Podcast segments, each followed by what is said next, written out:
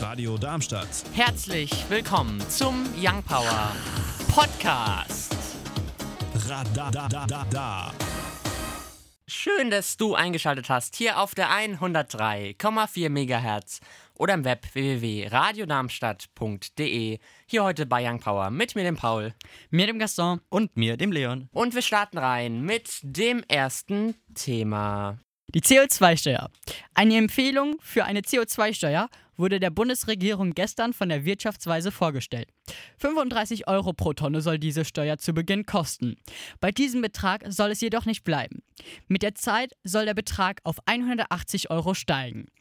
Die Bewegung Fridays for Future fordert eine CO2-Steuer von genau diesen 180 Euro pro Tonne. Das würde bedeuten, dass 250 Gramm Butter für 2 Euro nun 3,07 Euro kosten würden und ein Liter Benzin auf 1,90 steigen würden. Christian Lindner fordert, die in Bund und Ländern Regierenden zusammen einen Konsens zu finden.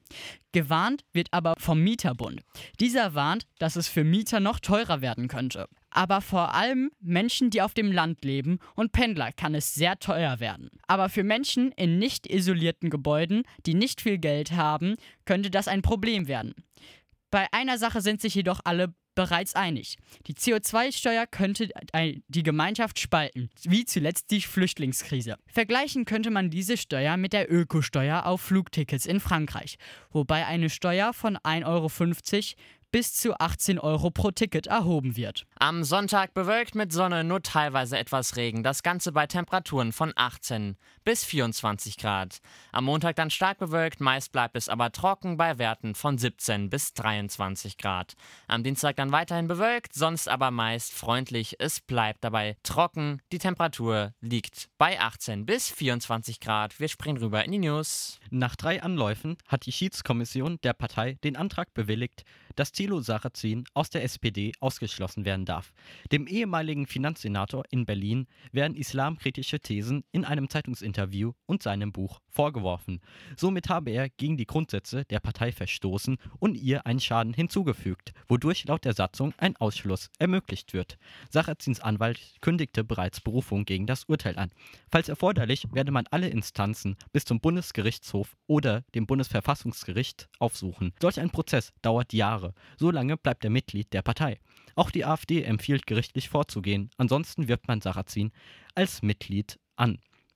Der Verfassungsschutz stuft die Identitäre Bewegung Deutschland als Verdachtsfall ein.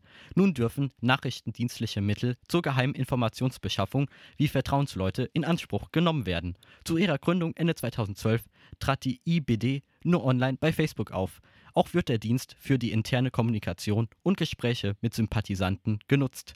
Mittlerweile fühlen sich über 500 Menschen zugehörig und nahmen an Flashmobs oder Flugblattaktionen teil. Man sieht sich als europaweite patriotische Jugendbewegung mit den Werten Heimat, Freiheit und Tradition, deren Wunsch ein kulturell homogener Staat ist. Aufgrund von teilweise asyl- und islamkritischer Haltung sieht der Verfassungsschutz seine Entscheidung als begründet. Lieferung an die Türkei. Nun sind die ersten Teile des Luftabwehrsystems S-400 in Ankara in der Türkei angekommen. Die Kosten sollen sich auf über 2 Milliarden US-Dollar, also circa 2,8 Milliarden Euro belaufen. Das ist das erste Mal, dass ein NATO-Partner mit Russland Handel betreibt. Die USA hat für einen solchen Fall ein Gesetz, und zwar das Casta-Gesetz, welches Sanktionen als Konsequenz vorsieht.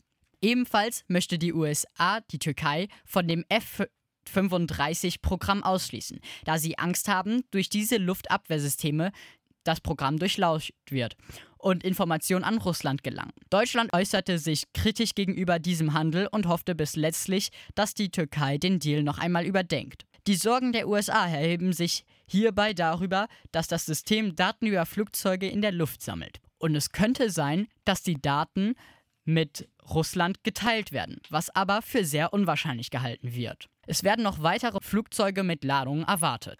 Ein Jahr nach dem Mord an der damals 14-jährigen Susanna F. verurteilte das Landgericht Wiesbaden den Beschuldigten Ali B. zu lebenslanger Haft. Es wurde die besondere Schwere der Schuld festgestellt. Somit behält sich das Gericht nach 15 Jahren das Recht einer anschließenden Sicherungsverwahrung vor. Zusätzlich wird ein Geldbetrag von jeweils 50.000 Euro an Mutter und Schwester fällig. Die Richter entsprechen der Forderung der Staatsanwaltschaft. Die Verteidigung verweist auf die fehlende Sozialisierung und hohen Alkoholkonsum. Dem entgegen zeigte Ali B. weder Reue die Fußballerin aus den USA gewann nach 1991, 1999 und 2015 bei der diesjährigen WM in Frankreich ihren vierten Titel. Die Rekordweltmeisterinnen besiegten als Titelverteidigerinnen die Niederlande mit 2 zu 0. Bis zur Halbzeit ging kein Schuss ins Netz. Bei einem Foul-Elfmeter in der 61. Minute durch Megan Rapinoe stand die Torhüterin auf der falschen Seite. Zuvor analysierte man die strittige Szene in der Review-Area. Nervös durch das 1 zu 0 glückte nur kurze Zeit später ein Torschuss von Rose Rose Lavelle aus 16 Meter Entfernung. Rund 60.000 Menschen sahen sich das Spiel live vor Ort im Stade de Lyon an. Für das deutsche Team endete die WM nach einem verlorenen Viertelfinale gegen Schweden. Apropos Fußball, Darmstadt hat heute ein Testspiel gehabt gegen Werder Bremen. Da ging es 1 zu 1 aus. Am Mittwoch auch schon gegen Feyenoord Rotterdam. Da ging es 2 zu 1 aus für Feyenoord. Sie haben aber gewonnen. 7 zu 0 gegen Alemannia Heibach am Freitag den 5. Juli und am 26. Juni haben sie auch schon gewonnen gegen den SKV Rot-Weiß Darmstadt. 9 zu 0 ging es da aus. Die zweite Bundesliga startet ja dann mit Stuttgart gegen Hannover am 26.07. und am Sonntag, der 28.07. spielt dann Darmstadt gegen den HSV. Und wir gehen rein ins dritte Thema heute. Harald Süker. Der ehemalige Manager von McDonald's Österreich hat nun sein eigenes Buch veröffentlicht und möchte damit auf die Zuckerbomben von Fastfood ausfällig machen. In dem Buch Fast Food Falle beschreibt er unter anderem, dass ein Menü mit Big Mac, 04 Cola und mittlerer Pommes mit Eis als Nachtisch 119 Gramm Zucker enthalten. Das Problem liegt hierbei, dass von der weltweiten Weltgesundheitsorganisation herausgeht, 25 Gramm Zucker pro Tag als Kind maximal in Ordnung sind. In einem Interview mit dem Spiegel sagte der 56-jährige Fastfood ist Kindesmisshandlung, da die Kinder sich meist nicht wehren können und der Zucker wie Rauschmittel auf sie wirken und sie besessen macht. Dies schilderte er aus eigener Erfahrung. Ja, ich meine, was soll man dazu sagen? Also es ist einfach krass, so diese Differenz zwischen, was ist so die Maximalmenge für Kinder und was steckt da drinne. Und ich glaube, wenn man jetzt zu McDonald's oder zu einer anderen Fastfood-Kette geht, überlegt man sich zweimal, was man bestellt und ob man da überhaupt hingeht. Wir hören ja gerade ein bisschen ins Ed Sheeran-Album rein. Und Ed Sheeran ist der drittbestverdienster Musiker der Welt. Die Rolling Stones haben, trotz dass sie nur auf Platz 27 liegen, auch viel verdient. Auch an einem Song, der nicht von ihnen ist.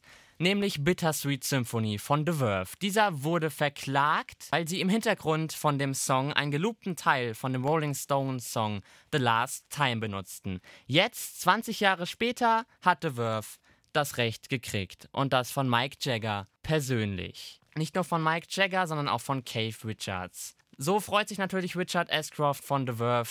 Und der Song gehört jetzt vollständig ihm. Uns findet ihr auch auf Instagram und Twitter Young Power Radar. Ed Sheeran, Animum und 50 Cent, Remember the Name. Auch übrigens Platz 10 auf den Spotify-Charts und da gucken wir jetzt auch mal drauf. Platz 9 geht's dann weiter, auch mit Ed Sheeran. Vorhin auch gehört, Camila Cabello und Cardi B noch mit dabei, South of the Border. Old Town Road, der Remix, immer noch drin von Lil Nas X auf der 8.